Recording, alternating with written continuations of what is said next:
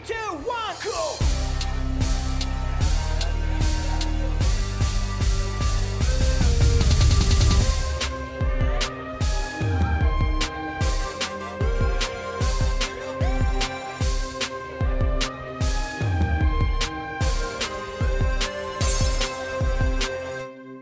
Kommunistenkneipe, der Podcast mit Paddy und Flo von Decay.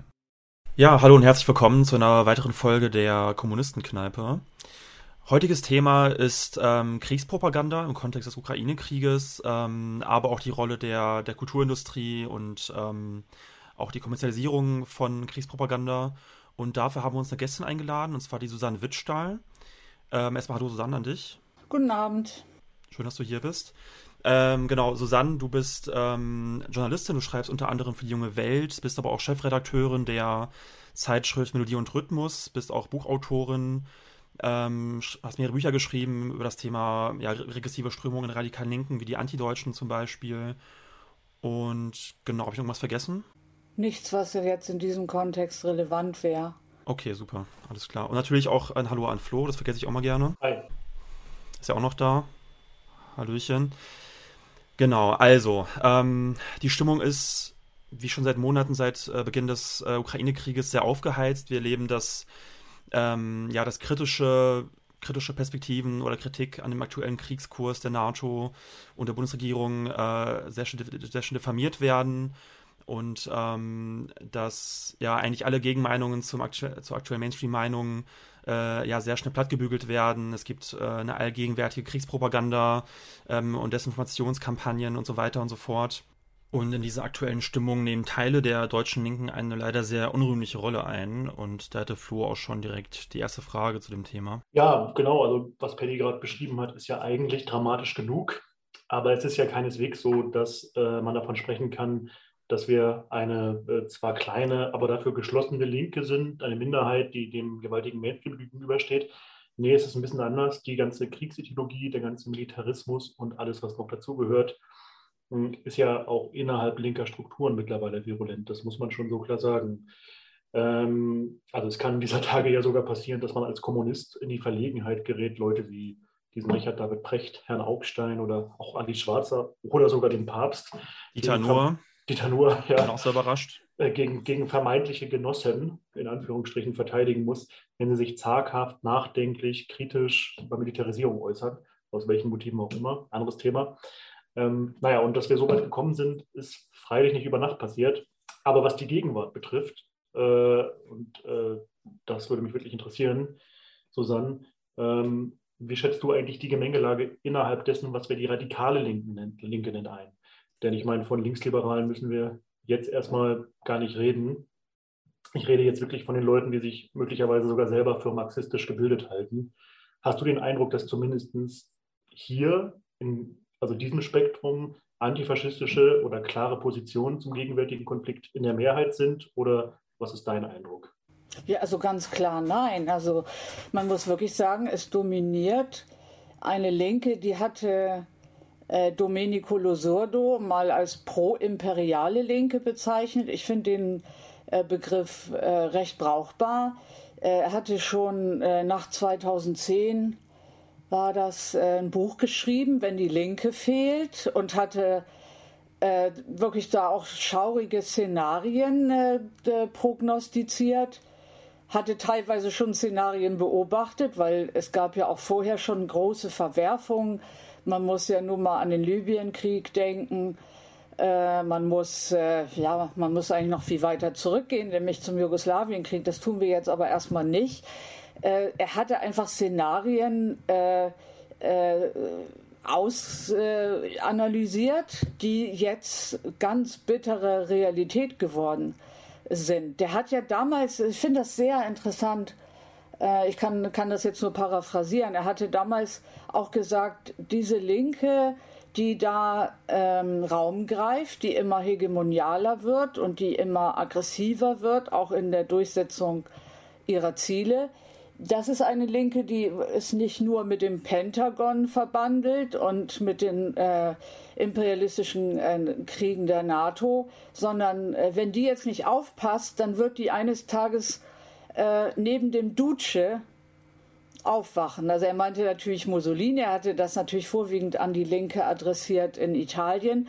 Und dieses Aufwachen neben dem Duce, das ist ein wunderschönes Bild, das ist jetzt tatsächlich Realität. Und äh, die deutsche Linke wacht natürlich neben, äh, neben dem Führer jetzt auf, sprich neben, neben natürlich seinem äh, Geist. Und äh, das ist natürlich ein gigantisches Problem. Und wenn man sich mal das, das Spektrum so anguckt, äh, bis hinein in antifaschistische Linke gibt es jetzt wirklich Leute, die äh, den Faschismus in der Ukraine verharmlosen, die ihn verschleiern, die Nationalismus, dem Nationalismus plötzlich was abgewinnen können. Also ne, wir haben immer hier so Strömungen gehabt, das waren so die, die, die Light-Version der Antideutschen, die hatten noch einige linke Elemente in ihren ganzen äh, verwirren Ideologien. Äh, nämlich die Antinationalen. Also wenn man da guckt, äh, ehemalige Antinationale, der Begriff kommt kaum noch vor. Äh, das sind jetzt Leute, die dem Nationalismus frönen, die, die äh, die Nazis in der Ukraine runterreden, schönreden, leugnen, pauschal. Das ist ja ähm, mittlerweile zur, zum Mantra geworden. Alles, was da noch äh, an Aufklärung geleistet wird, alles, was es noch von, an Kritik gibt von äh, aufgeklärten antikapitalistischen Linken wird als russische Propaganda abgebügelt. Und da muss man wirklich sagen, da sind sich die aggressivsten Springer-Medien mit, mit erheblichen Teilen der deutschen Linken mittlerweile einig und völlig auf, äh, auf Linie. Und was, äh, was ich noch ein riesiges Problem finde, ist eben, dass, äh, dass eben eine regelrecht äh, fast schon systematische um Umetikettierung von Nationalisten und Nazis zu Linken stattfindet. Also da kann man tatsächlich teilweise schon von orwellianischen Verkehrungen sprechen, die wir hier gerade erleben. Und das ist natürlich etwas, wo knallharte, schonungslose Ideologiekritik gefragt wäre, aber die kann ich äh, kaum irgendwo entdecken. Hast du denn konkrete Beispiele, äh, die du jetzt meinst? Weil ich habe ja nach der radikalen Linken gefragt, die Antideutschen, ja, auf jeden Fall. Darüber könnte man eine ganze Sendung machen, aber im Spektrum derer, die sich im weitesten Sinne als marxistisch definieren. Ähm, beziehst du dich da auf was Konkretes gerade? Also ich würde jetzt mal sagen, in, in, sollten wir vielleicht mal auf verschiedenen Eben, Ebenen sprechen. Also ähm, man muss sagen, dass ein Teil, der, ein immer noch großer Teil der der radikalen Linken äh, völlig orientierungslos und verwirrt, schon fast hilflos wirkt oder und gar nichts sagt. Das sind mir noch übrigens die Liebsten, obwohl sie eigentlich laut schreien müssen. Äh, ist es mir dann immer noch lieber, dass sie äh, keinen allzu großen Blödsinn reden. Ähm, dann muss man eben die sehen, die ähm, die sich äh, als, als Antifaschisten verstehen und ähm, also die das als, also die sich zehn Jahre abfeiern, wenn es ihnen gelingt, ein Ei auf einen AfD-Stand äh, zu werfen. Zu mehr bringen sie es auch nicht. Da ist auch nicht mehr mehr Potenzial und auch nicht mehr mehr Potenzial an Zivilcourage, irgendwie einen AfD-Rentner zu schubsen. Das ist dann eine Glanztat, von der sie 20 Jahre zehren können. Das ist jetzt eine bittere Polemik von mir, aber ich kann leider nicht anders. Im autonomen Anarcho-Antifa-Spektrum ist das Tabu, Rechten eine Bühne zu bereiten, äh, quasi im Handstreich abgeräumt worden. Aktuelles Beispiel, äh, die Rote Flora, also das Autonomenzentrum in Hamburg, äh, führt einen Propagandafilm für die FK Arsenal Kiew Hooligans Hutz Hutz Clan auf. Die Mitglieder dieser Schlägertruppe wollen äh, wie Sie sagen, Spaß haben und äh, wie Sie auch sagen, russische Schweine killen.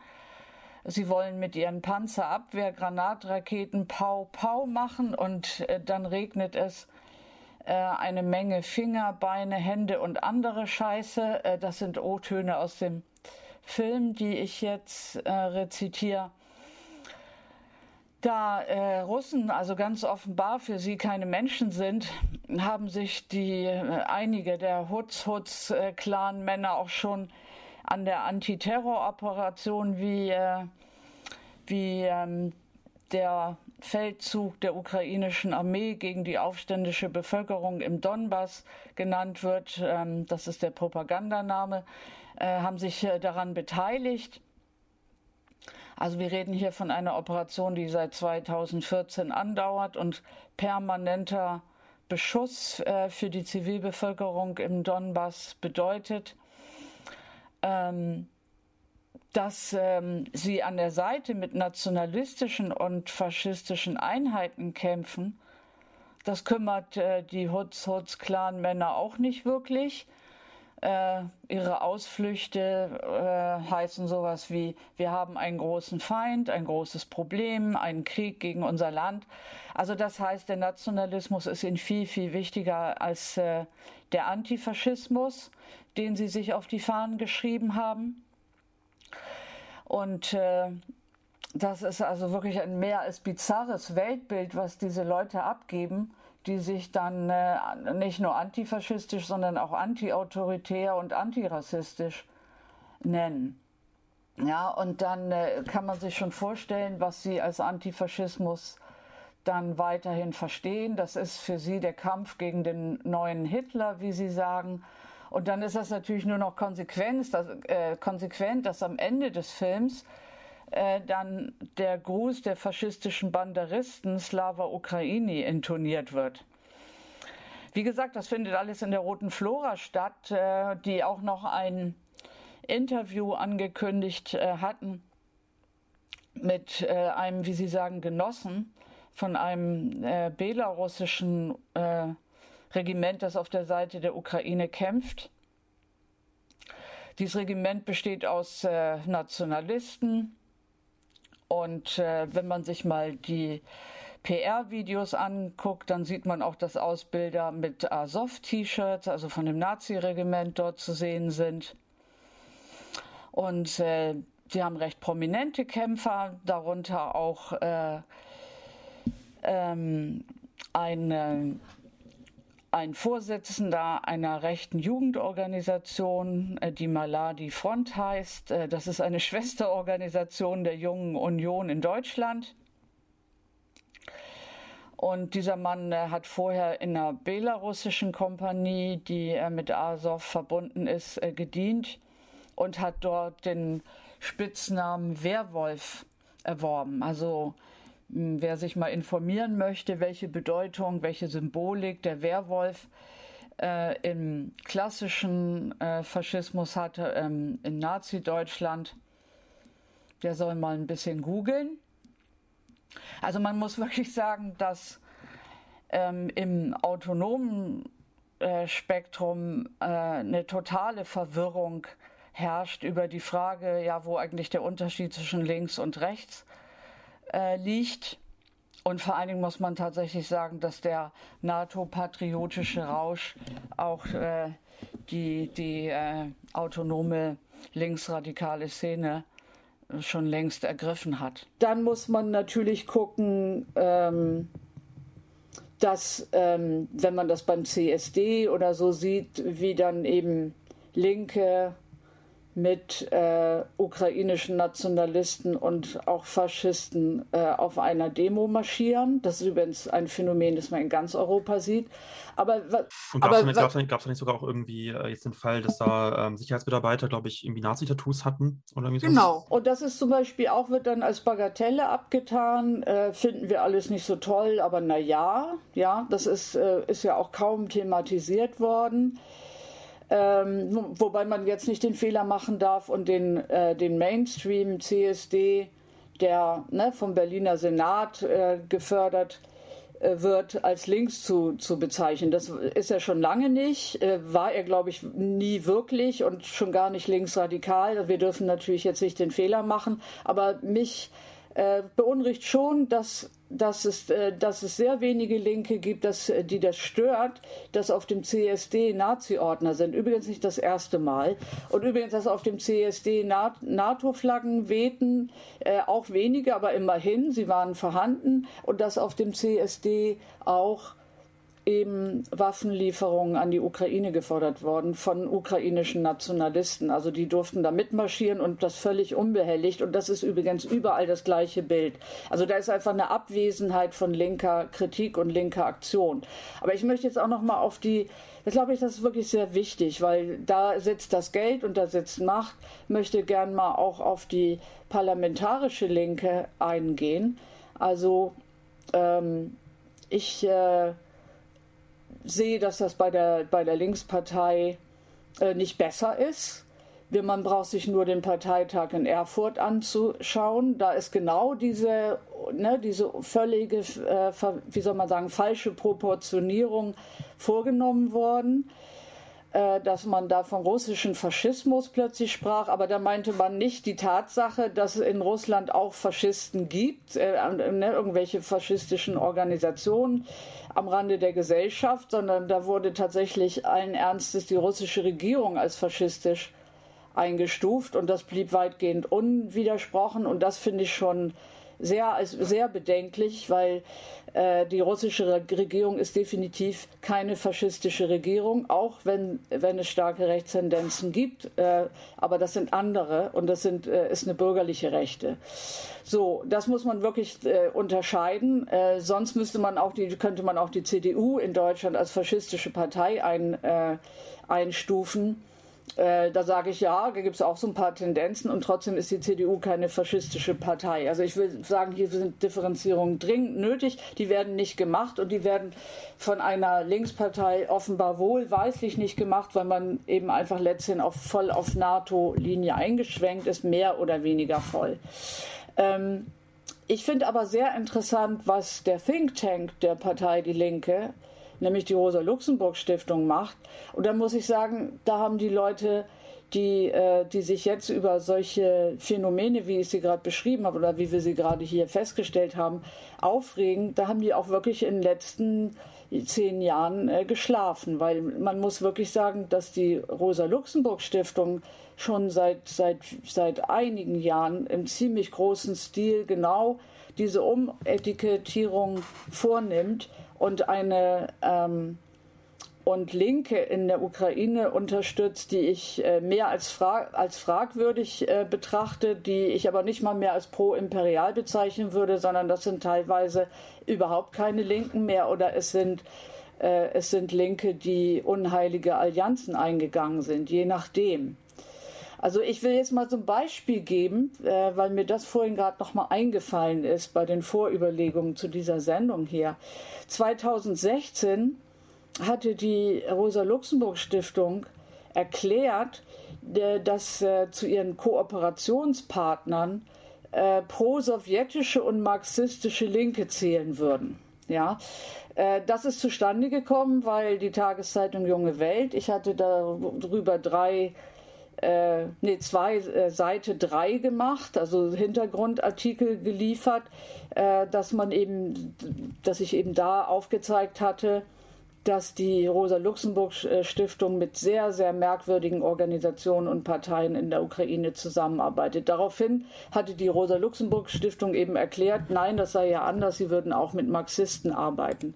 Ja, sie haben damals genannt die Bergarbeitergewerkschaft in Kriviri. Ja, äh, die, diese Bergarbeitergewerkschaft gehört äh, zur unabhängigen Gewerkschaft der Bergarbeiter der Ukraine, NPGU. Ja, und das ist ein Partner der Rosa-Luxemburg-Stiftung. Das stimmt auch.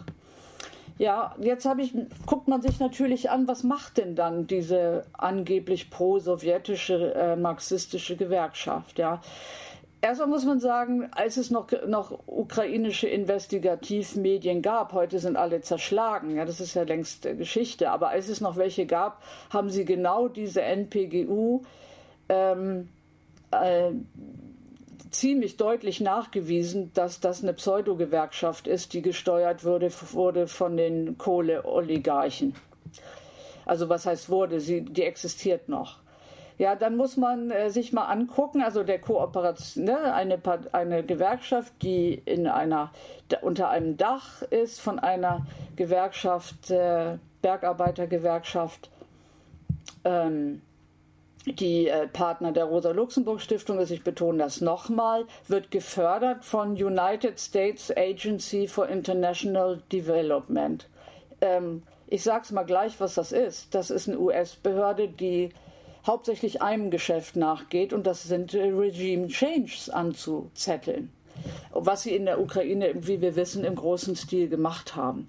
Ja, diese Gewerkschaft äh, ist, part, äh, ist stramm antikommunistisch die hat äh, für die sogenannte ATO geworben, Antiterroroperation äh, die ab 2014 im Donbass äh, von der ukrainischen Armee durchgeführt wird und bis heute anhält, muss man ja sagen. Also wir müssen ja nochmal äh, betonen hier auch, oder ich möchte das nochmal betonen, dass im Donbass der Krieg seit 2014 tobt und die Bevölkerung in Donetsk zum Beispiel in anderen Gebieten seit acht Jahren von ukrainischer Artillerie beschossen wird. Ja, das stimmt. Das vergessen viele auch gerne, ne? dass der Krieg halt. Ja, das wird gerne, das wird gern vergessen ähm, und, und wir beharrlich behauptet, der Krieg hätte am 24.02.2022 angefangen.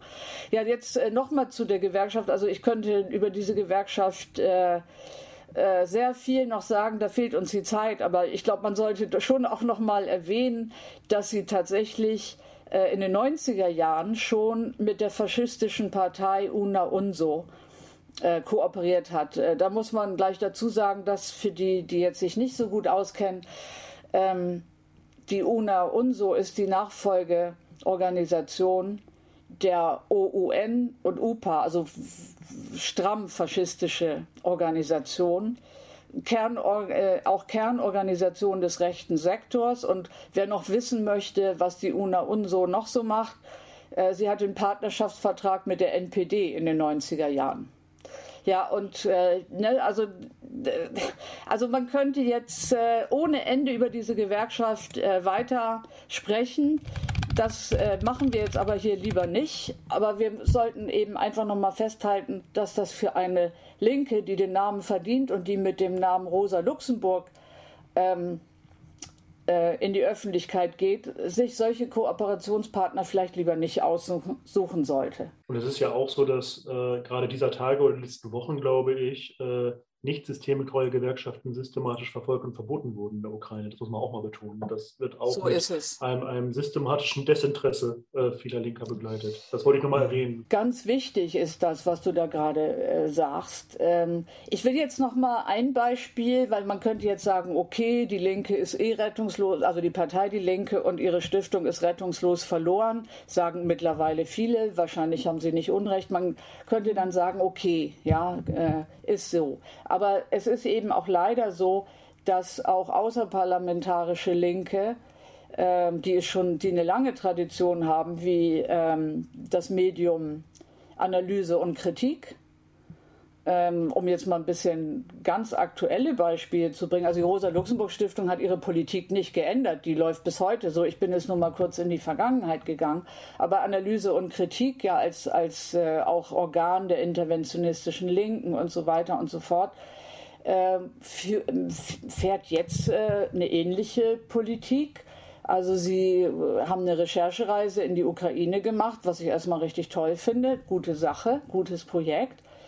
Und dann haben sie aber interessanterweise äh, fast ausschließlich Linke zu Wort kommen lassen die, die also die die Regierung unterstützen in der Ukraine, die also die ich als pro-imperiale Linke mindestens bezeichnen würde, eine Linke, die den, die natürlich auch die Militär ähm, äh, unterstützt, die Streitkräfte unterstützt, äh, die äh, pro-westlich im Sinne von pro-NATO sind.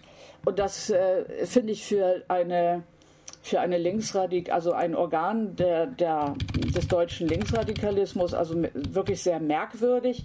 Also zum Beispiel äh, linke Opposition äh, gibt es in der Ukraine. Ähm, das ist eine, ja, eine, eine Bewegung, die den Maidan auch unterstützt hat. Ähm, einer ihrer Gründer war äh, Zacher Popovic, äh, der ist ähm, 2003 aufgeflogen wegen vielfachen Betrugs. Der hatte äh, Spendengelder für nicht existierende Organisationen eingesammelt und er hat, hat gelogen und betrogen, äh, dass das Zeug hält. Man muss wirklich auch sich eins klar machen. Ein Teil dieser Organisationen, ja, die hier in Deutschland von pro-imperialen und dummen Linken abgefeiert wird, sind teilweise nichts anderes als, als äh, Geldsammelmaschinen. Ja, das sind teilweise schlichtweg auch Kriminelle, die sich einfach äh, bereichern, weil sie, weil sie wissen, wie verblendet und verblödet die westliche Linke ist. Das kann man nicht anders sagen, auch wenn das wieder mal polemisch ist. Ja, die ist. Ähm, die, äh, diese Linke ist, äh, oder beziehungsweise ein, ein, einige Personen, die der linken Opposition äh, heute angehören, ähm, sind damals äh, vom Trotzkistischen Komitee für eine Arbeiterinternationale auch ausgeschlossen worden, weil, ihre Betrug, weil ihr Betrug einfach nachgewiesen worden war. Ähm, nun muss man dazu sagen, linke Opposition äh, ist vielleicht bekannter äh, durch das Bündnis, das sie initiiert haben, nämlich äh, soziale Bewegung. Und das ist, das ist auch das Bündnis, das eben von der, von der Analyse und Kritik ausgiebig gewürdigt wird. Aber die linke Opposition ist eben wichtig als, als sozusagen als, als der Kern, als der Kopf dieses Bündnisses und ähm, als Initiator.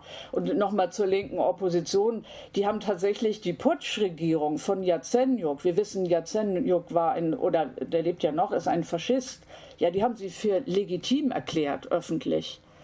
Sie haben das EU-Assoziierungsabkommen, den politischen Teil jedenfalls davon, den haben sie befürwortet. Das hieß, um es nochmal zu übersetzen für die, die das äh, Abkommen nicht kennen, das heißt äh, militärische Zusammenarbeit der Ukraine mit dem Westen. Also das muss man, glaube ich, nicht weiter erläutern. Und äh, im Organisationskomitee der linken Opposition saß, saßen auch Leute, die eben in den Streitkräften damals schon, also rede ich jetzt von 2014, in den freiwilligen Bataillonen gekämpft haben. Also zum Beispiel einer Mitglied, äh, ein Mitglied des Organisationskomitees war in, äh, in einem Bataillon, das äh, aufgelöst wurde, weil es massive Gewaltverbrechen gegen die Bevölkerung begangen hat. Und das ging sogar der ukrainischen Regierung zu weit. Und das heißt äh, wirklich was. Ja, und ähm, soziale Bewegung, äh, ne, die jetzt also von AK da auch ähm, so ausgiebig, äh, ja, muss man und sehr unkritisch äh, vorgestellt und letzthin gefeiert werden, ähm, hat auch tatsächlich äh, mit Nazis kooperiert damals. Da gibt es, gab es eine Organisation Autonomer Widerstand, die haben äh, Gedenkmärsche für die faschistische UPA durchgeführt. Die haben 2016 äh, 16 den 99. Äh, Geburtstag des Kommandeurs des ehemaligen deutschen Nazi-Bataillons Nachtigall, Roman Schuchewitsch, gefeiert. Ähm, diese Leute wurden von der, von der sozialen Bewegung tatsächlich als Genossen bezeichnet, kann, konnte man in Veröffentlichungen nachlesen. Ich habe das damals alles recherchiert. Ja, die haben mit denen gemeinsam in Odessa ähm, äh, Demonstrationen gemacht und so weiter und so fort. Und das sind natürlich wirklich absolut schaurige Verbindungen, die da passieren. Und die restlichen Organisationen, die da, die meisten, also bis auf ein, zwei Ausnahmen, sind wirklich alles Organisationen, die würde ich so, also klar der pro-imperialen Linken, aber auch so dem grünen Spektrum, also im schlimmsten Ausmaß, also Baerbock-Grüne zuordnen. Das sind äh, dann Organisationen wie äh, Queer Lab. Ja, Queer Lab äh, wurde dann auch in der AK da vorgestellt und da will ich jetzt mal einen kleinen Ausschnitt, was auf der AK Facebook-Seite sich findet, vorlesen, weil, weil das auch eine unfreiwillige Komik hat. Also Queer Lab ist eine Organisation, die stellt sich so vor, wir bieten Massagen, Piercings oder Tattoos an. Unsere Mitglieder haben einen linken politischen Hintergrund. Wir verste viele verstehen sich als Anarchistinnen, als Feministinnen. Wir orientieren uns an den Prinzipien, Prinzipien der gewaltfreien Kommunikation und treffen Entscheidungen im Konsens. Wir denken, dass die Voraussetzung für Frieden ein Sieg der Ukraine ist. Deshalb spenden wir 50 Prozent unseres Einkommens an die Streitkräfte. Wir entscheiden im Kollektiv, an welche Einheiten wir spenden. Also das ist, finde ich, genau der absolute äh, post, postmoderne äh, Super-GAU äh, an Niedergang von jeglicher Vernunft, wo man, also man sagt, oh, gewaltfreie Kommunikation ist wichtig, aber es ist total wichtig, Krieg zu führen auch gleichzeitig. Also die Kommunikation muss gewaltfrei sein.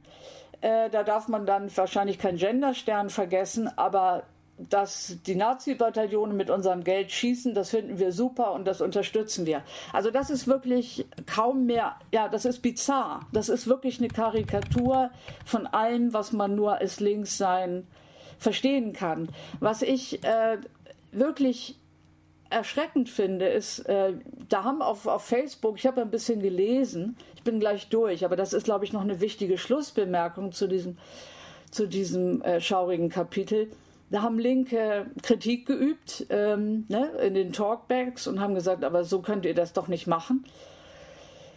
Ja, und ihr müsst doch auch mal die anderen Linken sehen. Ja, die antikapitalistische Linke, die marxistische Linke war damit gemeint, natürlich hauptsächlich. Und da sagt dann AK, also ich zitiere jetzt hier auch von Facebook, es, äh, Zitat, es gibt in der Ukraine aktuell im Grunde keine nicht Russland treuen Linken die das ablehnen. Und damit meinen, meinten sie, meint AK Aufrüstung und Krieg. Äh, was es noch gibt, sind ein paar Organisationen und Parteien, die kommunistisch oder links im Namen tragen, aber seit Jahren nichts anderes machen, als die Talking Points der russischen Regierung zu wiederholen. Von unseren Gesprächspartnern wurden sie als rechte Parteien beschrieben. Also das muss man sich auf der Zunge zergehen lassen. Also es werden alle antikapitalistischen Linken, kommunistische Parteien und so weiter, werden jetzt einfach von AK oder beziehungsweise äh, mit, mit, mit Verweis auf Aussagen der proimperialen ukrainischen Linken werden sie als, als rechte Parteien beschrieben. Das ist das, was ich mit äh, orwellianischer Verkehrung meine. Vielleicht können wir nochmal konkret über die Situation dieser Teile der Linken eigentlich reden, äh, die ja sehr gerne von deutschen Linken vergessen äh, ähm, werden. Ähm, also wenn deutsche Linke davon sprechen, wir müssten jetzt irgendwie ukrainischen Linken zuhören, dann werden halt meistens eben die Linke, Linke gemeint, die, die, du eben aufgezählt hast, Susanne. Ähm, aber halt dann ausgelassen, dass es halt noch einen anderen Teil gibt, also vor allem von Kommunistinnen, die halt ähm, aktuell, aber schon seit Jahren massiver Repressionen ausgesetzt sind. Ähm, und du bist ja auch eine Kennerin der, der konkreten Lage vor Ort. Vielleicht kannst du da nochmal äh, ja, konkreter mal, also ähm, das mal ausführen, eigentlich, wie dort die Repressionen aussehen gegen, ähm, gegen Kommunistinnen zum Beispiel, gegen Antikapitalistinnen und ähm, genau.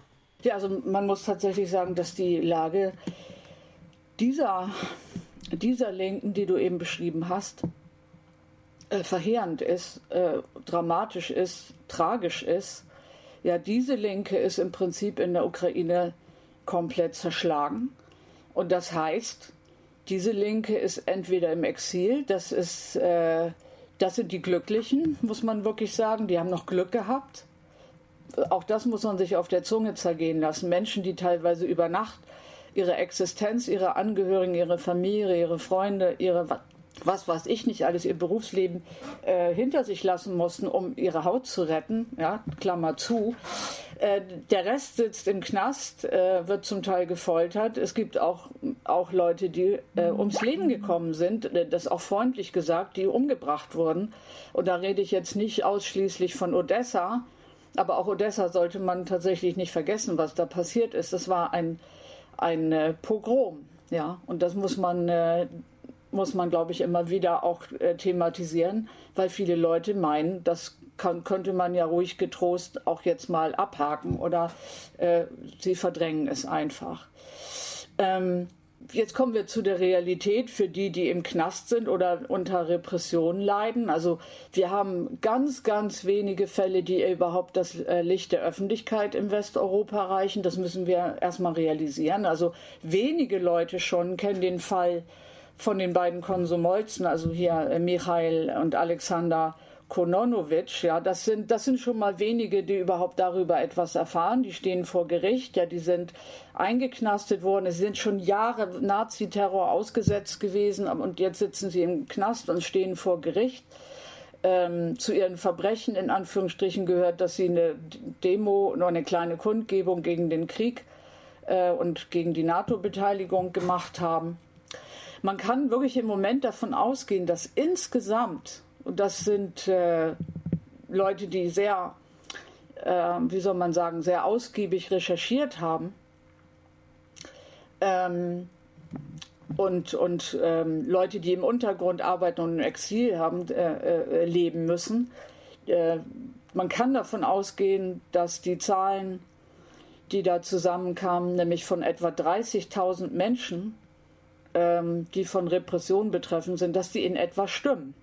Ja, da sind natürlich nicht nur Linke, das sind überhaupt Menschen mit abweichender Meinung. Ja, das sind äh, teilweise kritische Journalisten und so weiter. Also 30.000 Menschen sind, werden von Verfahren überzogen. Aus welchem, aus welchem Zeitraum genau? Also jetzt seit dem äh, Ausbruch des Krieges oder jetzt die letzten Jahre? Man muss dazu sagen, viele saßen ja schon in den letzten Jahren im Gefängnis. Ähm, es gab am 3. März eine Verhaftungswelle, vor allen Dingen im, in Dnipro war das, äh, äh, ist das passiert und, und anderen Großstädten. Es gab einen Kanal, Repression in der Ukraine, also einen Telegram-Kanal, der solche Fälle zusammengetragen hat, immer wieder die neuesten Schreckensmeldungen verbreitet hat, die auch meistens mit gut, also gut dokumentiert und belegt hat. Dieser Kanal wird jetzt auch repressiert.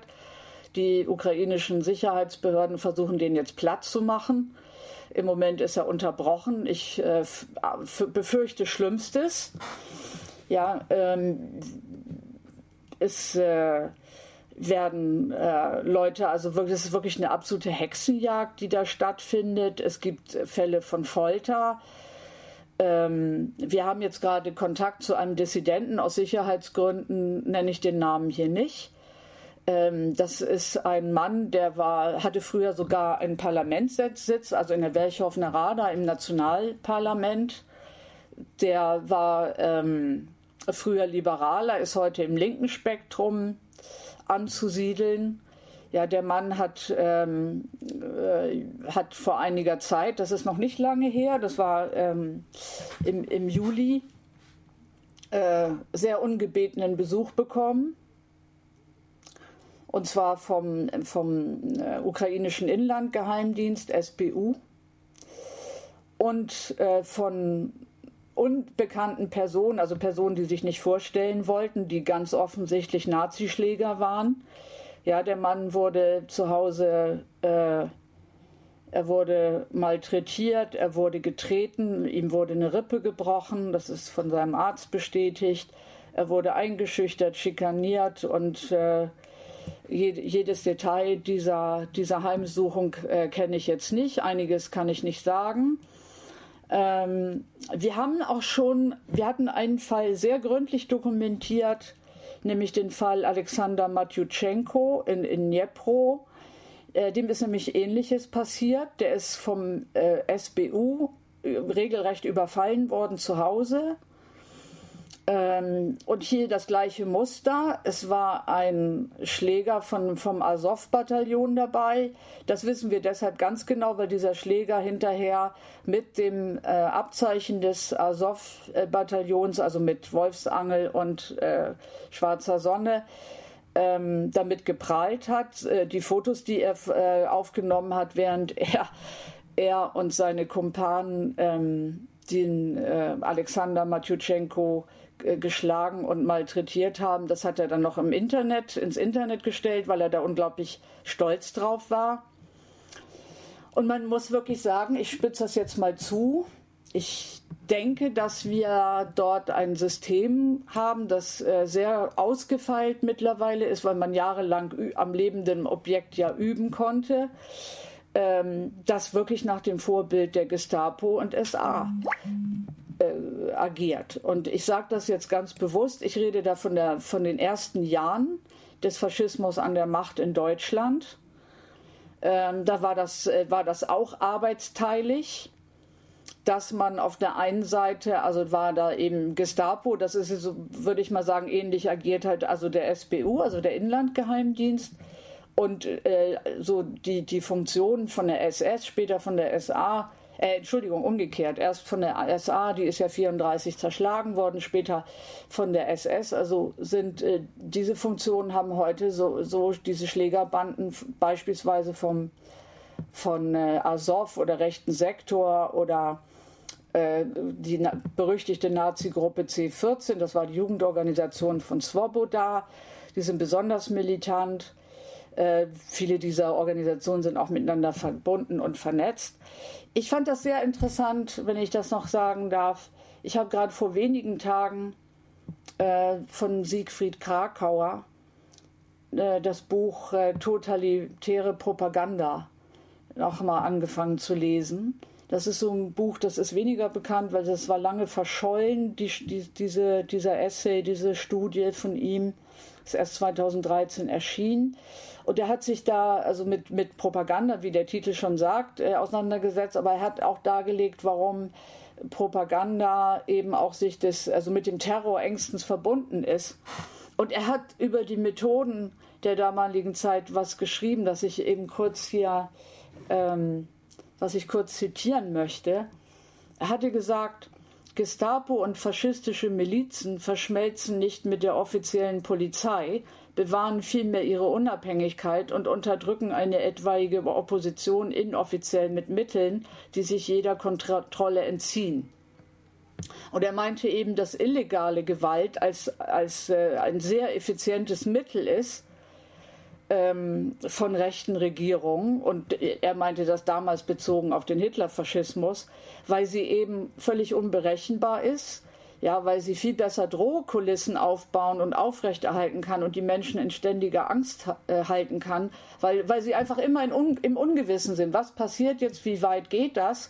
Während, äh, ja, wenn, wenn, wenn der faschistische Terror in die offizielle äh, Polizei, ja, in die, in die äh, Polizeistrukturen integriert werden, dann wäre das einfach übersichtlicher und dann wäre es weitaus mehr gesetzlich geregelt, zwar auch repressiv, aber es wäre nicht so un unrechenbar, äh, unberechenbar. Und äh, Terror, ähm, Terror setzt auf Unberechenbarkeit, auf Überraschung, auf, äh, auf äh, diese ständige Drohkulisse und die Opfer wissen nie, wie weit gehen die, wann kommen die, was machen die, machen die überhaupt was. Und ich finde, das, was Krakauer da, die Studie ist ohnehin sehr, sehr lesenswert, da beschreibt, äh, das, das sind genau die Methoden, mit denen mittlerweile ähm, der Repressionsapparat der Regierung eines demokratisch gewählten Präsidenten, der sich auch äh, der keinen Tag vergehen lässt und äh, ohne sich als lupenreiner Demokrat zu inszenieren, was er absolut nicht ist, äh, ja, das, äh, das ist die Situation heute, das ist der Zustand heute. Und dann ist es natürlich umso skandalöser, dass es im Westen und vor allen Dingen im, ja, im Täterland Deutschland keine Linke gibt, die mit dieser heftig äh, terrorisierten, repressierten, gefolterten, eingeknasteten und in, auch in Einzelfällen ermordeten Linken solidarisch ist, überhaupt mal sich die Mühe macht, zur Kenntnis zu nehmen, in welcher wirklich entsetzlichen Situation diese Linke in der Ukraine ist. Ja, auf jeden Fall ein großes Armutszeugnis. Also ich glaube, ich würde jetzt nicht so weit gehen und sagen, dass in der Ukraine jetzt der Faschismus schon an der Macht ist, aber ich glaube, es entlarvt schon äh, sehr gut auf jeden Fall dieses Narrativ von der liberalen und Bühnendemokratie in der Ukraine, die von Russland bedroht werden würde. Ja, und krasser kann, krasser kann der Widerspruch zwischen dem, was du erzählst und was hier an äh, Moralpropaganda läuft und auch Moralterror, würde ich es fast schon nennen, ähm, zur Begründung von, von Krieg und Imperialismus ähm, eigentlich gar nicht sein. Äh, und äh, Susanne, du wolltest was sagen? Ich wollte nur noch äh, ergänzen, dass bevor wir uns hier missverstehen, ich habe auch nicht gesagt oder auch nicht gemeint, dass der Faschismus in der Ukraine an der Macht ist. Die Ukraine ist, ich sage es mal vorsichtig, noch kein faschistischer Staat, aber die Elemente des Faschismus verdichten sich das ist ein Unterschied, aber das ist trotzdem wichtig ähm, zur Kenntnis zu nehmen, dass man sich auch faschistischer Methoden bedient, bewährter Methoden, die man von, von anderen Ländern aus der Historie äh, des, äh, des Faschismus an der Macht eben kennt. Äh, das, das ist, äh, das ist glaube ich, sehr, sehr wichtig. Ähm, Zelensky äh, ist kein Faschist, aber er ist eben auch kein Demokrat. Ich halte ihn für durch und durch korrupt. Es ist ja auch bekannt, dass er Steuerbetrüger ist und äh, dass er mit, äh, dass er keine Hemmungen hat, mit Nazis zusammenzuarbeiten. Er hat Nazis ausgezeichnet, er hat Nazis befördert. Also er hat einen Pakt mit diesen Leuten geschlossen, aber das macht ihn natürlich noch nicht selber zum zum Faschisten. Ja, das ist auf jeden Fall wichtig zu betonen. Äh, und trotzdem ist der Kontrast, das ist das, was ich eben meinte, zu dem, was hier äh, geschrieben und gesendet und äh, publiziert wird, einfach wahnsinnig enorm, wenn man also bedenkt, dass so wahnsinnig moralisch argumentiert wird die ganze Zeit. Ähm, ich habe äh, tatsächlich ähm, letztens eine Sendung von Markus Lanz gesehen, ich glaube einen Ausschnitt davon, in dem er sich wirklich nicht entblöden konnte, allen Ernstes davon zu sprechen, dieser Krieg hier, das wäre ein Kampf von Gut gegen Böse. Ja? Und wir haben häufiger diese, diese äh, ja, weiß ich nicht, Harry Potter oder Marvel-artigen Fantasien, wo wirklich auf, auf äh, ja, infantilem Niveau moralisiert wird. Und das hat mich nochmal erinnert an etwas, was der Kommunist Ronald M. Schernikau mal äh, geschrieben hat, ich glaube 89. Da hat er gesagt, der Westen hat, und das ist so ein alter Trick, möchte ich jetzt mal zitieren, die Moral eingeführt, um über Politik nicht reden zu müssen. Moral, weil sie unter allen möglichen Standpunkten ausgerechnet den Herzzerreißenden wählt, macht sich selber handlungsunfähig, deshalb ist sie so beliebt. Und das ist richtig eine Methode. Ne? Ja. Ähm, ähm, ständig ist die Rede vom Kampf einer blühenden Demokratie gegen, in der Ukraine gegen, die, gegen den russischen Autoritarismus. Und äh, das ist ja wirklich absurd. Aber was besonders auffällt, ist, äh, dass äh, vor allem das Emo Emotionalisieren, also zusammen eigentlich im Gepäck mit dem Moralisieren, äh, ja eigentlich etwas ist, was wir täglich erleben. Und Susanne, da du eine, soweit ich weiß, auch an Wilhelm Reich geschulte Marxistin bist, ähm, würde mich da tatsächlich mal interessieren, wie kann das eigentlich funktionieren? Weil einige Dinge sind ja nicht so schwer zu recherchieren oder einige Tatsachen sind ja jetzt auch äh, nicht äh, total weit entfernt. Wie können diese Mechanismen der Doppelmoral ähm, und der Propaganda massenpsychologisch so gut funktionieren? Hast du da Erklärungen oder wie erklärst du dir das? Ja, das ist glaube ich, eine ziemlich komplizierte Angelegenheit, die man sich aber tatsächlich, ich bin total froh, dass ihr das mal ansprecht, das tut nämlich sonst keiner, ähm, die man wirklich ganz genau äh, analysieren muss, um ganz viele Mechanismen, also ne, Wirkmechanismen überhaupt zu verstehen. Ähm, erstmal äh, klar, man kann moralis moralisieren und Emotionalisierung ganz schwer voneinander trennen. Sie sind äh, so effektive Mittel der Kriegspropaganda wie meines meiner Erinnerung oder meines Wissens nach äh, noch nie. Und ich glaube, dass erstmal muss man, glaube ich, feststellen, dass das mit dem einfach mit dem Entwicklungsstand des Kapitalismus zu tun hat. Also wir haben erstmal eine Produktivkraftentwicklung, die es eben möglich macht, ähm, die Medien äh, so arbeiten zu lassen, dass sie die maximale Emotionalisierung eben auch umsetzen können. Ja, Stichwort Video, also die Videos äh, sind, äh, glaube ich, ein zentrales Medium in diesem Krieg. Das äh, hat so vorher noch nie stattgefunden, nicht mal 2014. Das hat eben mit dem, mit dem Smartphone zu tun, dass jeder das hat und jeder das nutzt und dass die Nutzungszeit pro Tag immer länger wird bei den meisten Leuten. Und ähm, man spricht ja auch schon, mittlerweile schon von TikTok-Krieg. Ich glaube, das ist nicht unbedingt falsch, das so zu nennen. Man muss aber eben gucken, was das alles mit sich führt. Also wenn, wenn, wenn, da, äh, äh wenn das richtig ist, was ich eben gesagt habe, dann äh, ist natürlich auch die Ästhetisierung der Politik äh, in einem Ausmaß möglich, äh, wie es noch nie möglich war. Da muss ich jetzt auch wieder kurz in die Geschichte gehen. Walter Benjamin hatte 1936 in seinem berühmten Kunstwerkaufsatz genau dieses Thema angesprochen. Ja, und er hat das als ein, ein, äh, einen zentralen Zug der Propaganda des Faschismus beschrieben. Ja, Ästhetisierung der Politik. Und ähm, das heißt eben, dass man alles über sinnliche Wahrnehmung vermittelt, über Emotionen vermittelt, äh, dass man eben aber auch die Politik ähm, popkulturell anmalt, um es mal so zu sagen. Ja, dass man ihr, dass man versucht, sie mit popkulturellen ähm, Mitteln aufzuhübschen, ja, eben zu ästhetisieren. Wie, also, um mal ein Beispiel zu nennen, es äh, wäre in den 60er, 70er Jahren undenkbar gewesen, dass sich ein, ein Spitzenpolitiker bei Wahlkampfauftritten irgendwie wie Rambo oder wie, also irgendeine Figur aus der Kulturindustrie ähm, inszeniert. Wir haben das bei, bei, bei dem damaligen Verteidigungsminister äh, zu Gutenberg erlebt, ja, wie der, dass der sich äh, wie so ein Gladiator in der Arena aufgeführt hat und sich dazu ähm, Filmmusiken von irgendwelchen Helden eben äh, einspielen lassen hat bei seinen Auftritten. Ja, also die, die Politiker versuchen sich wie Helden der Kulturindustrie aus, aus irgendwelchen Filmen, aus meistens Hollywood-Produktionen, äh, zu inszenieren. Und äh, man könnte jetzt hunderte, tausende von Beispielen äh, und Techniken auch der Ästhetisierung der Politik hier sprechen. Das, das würde den Rahmen hier sprengen.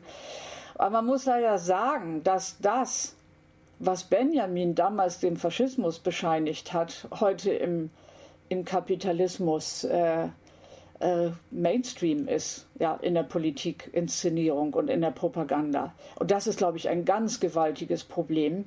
Und deswegen wird davon, äh, also taucht das in so einer enormen Dichte in den Medien auch auf.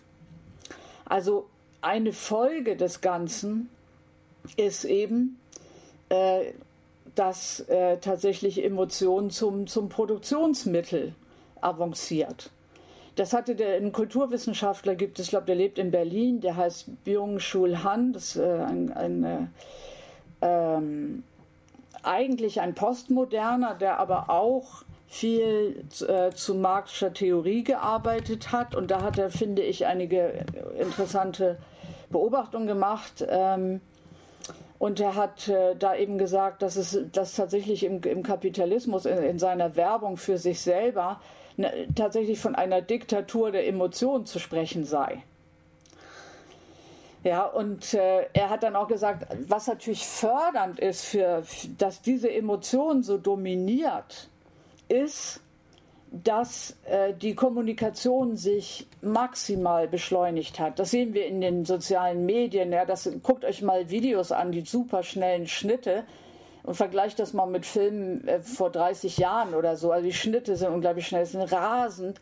Und so laufen aber auch teilweise äh, Nachrichtensendungen, so laufen äh, Talkshows ab und so. Es wird alles unglaublich beschleunigt. Die, die, also jede Form der Kommunikation wird einfach unglaublich schnell gemacht. Und äh, ich fand es ganz interessant, er hat dann gesagt, naja, Rationalität, die Vernunft, ist immer langsamer als die Emotionalität. Das ist so das Naturgesetz.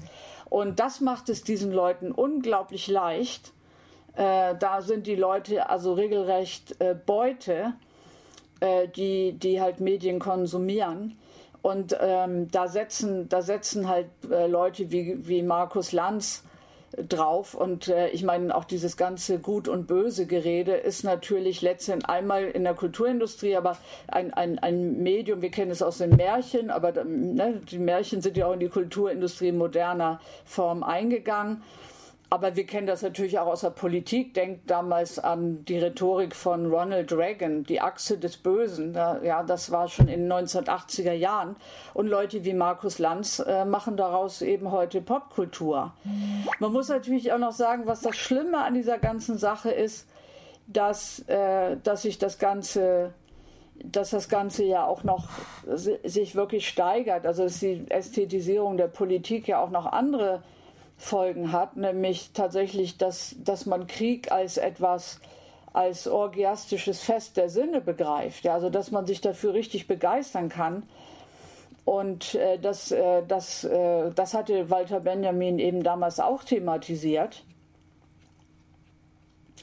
Und äh, ich fürchte, dass das, was er damals an an Schönheit und äh, ne, also so Schönheitskult des Krieges, den der Faschismus betrieben hat, dass das eben letztendlich heute für den Kapitalismus im Krieg gilt. Ähm, na, also man darf jetzt nicht den Fehler machen zu sagen, weil das jetzt alles so passiert. Deswegen ist Deutschland jetzt auch faschistisch oder so. Aber erstens muss man feststellen, es gibt eine, die, eine Verdichtung faschistischer Elemente in der Politik, in der, in der Kultur, in der politischen Kultur. Aber man muss einfach sagen, dass es der Kapitalismus selber ist, der totalitärer oder totalitär geworden ist. Ja, dass äh, der Neoliberalismus ist einfach viel rigider. Ähm, er ist, äh, er ist ähm, tatsächlich, ähm, er diktiert Emotionen, er diktiert unseren Gefühlshaushalt. Und in der Tat, du hast das vorhin angesprochen, ähm, hier wäre wirklich äh, wichtig, den Freudomarxismus wieder zu beleben und einige Erkenntnisse, die Wilhelm Reich zum Beispiel in der Massenpsychologie des Faschismus 1933 festgehalten hatte, eine wichtige Studie, die müsste dringend aktualisiert werden. Und es müssten eben viele Erkenntnisse des Freudomarxismus, die völlig untergegangen sind, die wären jetzt einfach wichtig wieder aufzurufen, um als in, äh, Analyseinstrumente an, anzuwenden bei dieser ja da hast du ja recht, systematischen Emotionalisierung, die hier stattfindet. Das hat, das hat System und man kann sich da eben auch auf, auf Erfolgskonzepte, die der deutsche Faschismus ähm, tatsächlich entwickelt hatte, äh, kann man eben gut zurückgreifen. Und das tut man zum Teil. Ähm, ob man es immer bewusst tut, weiß ich nicht, aber man tut es. Da fällt mir auch noch ein Beispiel ein. Und zwar gab es ja auf dem Parteitag der Linkspartei letztens auch den Fall eines Parteimitglieds, die aus Köln kam und die selber auch einen ukrainischen Background hat und da auch sehr stark ähm, ja über diese Schiene der Betroffenheit und auch der Emotionalisierung, ähm, weil sie da auch sehr stark in Tränen ausgebrochen ist, ähm, sozusagen jede Kritik an der an der am NATO-Kurs oder auch äh, an Waffenlieferungen äh, in die Ukraine damit sozusagen ähm, ja, Platz zu machen, Platz zu bügeln. Genau, so ist das. Also man muss auch wirklich sagen, also das ist, das sind Totsch, das sind Totschlag, man könnte sagen Totschlagargumente, aber es sind eben ja gar keine Argumente. Ja, es sind wirklich, man wird totgeschlagen mit den Tränen einer einzelnen Person. Und wenn man, äh, wenn man das ausschließlich macht, dann ist tatsächlich ähm, dann ist die, dann haben wir einen Irrationalisierungsprozess ähm, äh, in, im politischen Diskurs, der wirklich keinerlei Aufklärung, keinerlei Objektivität, kein Argument mehr gelten lässt. Ja? Und ich glaube, darauf läuft das auch gerade alles hinaus. Ja, und das ist ja genau das, was Schernikau meinte in dem Zitat. Ne? Also ja. Roman und Emotion, um genau über Politik ja. nicht reden zu müssen, um sich dieser Ebene zu ja. entziehen. Ne? Und über Interessen, ne? ökonomische Interessen. Ja, und über Interessen nicht, ja, genau. Ne? Und das ist auch so wirklich so ein bisschen der kategorische Imperativ, wer zuerst heult, hat Recht. Was aber, also was glaube ich, aber warum man diese Emotionalität auch so hysterisch bemüht, hat glaube ich aber auch damit zu tun, dass man, je, lauter, laut, äh, je lauter man über sein äh, eigenes Schicksal heult, in dem, äh, in dem Fall diese ukrainische äh, ja, Frau, die sich als Linke bezeichnet oder ukrainischstämmige, ähm, was, äh, was dabei aber auffällt, ist eben, dass äh, dass man so laut heult, dass man das Geheul der Menschen, die auch leiden oder vielleicht sogar noch viel mehr leiden, äh, nicht hören muss. Ja, und äh, mir fällt irgendwie auf, das Mitleid, das natürlich die Menschen, die jetzt im Krieg leiden und natürlich auch in der Westukraine wirklich verdient haben, gilt überhaupt nicht für die Menschen in der Ostukraine. Ja. Äh, die zeigt man lieber gar nicht erst äh, was gerade in Donetsk passiert, äh, was heißt gerade, seit acht Jahren passiert, darüber wird überhaupt nicht geredet.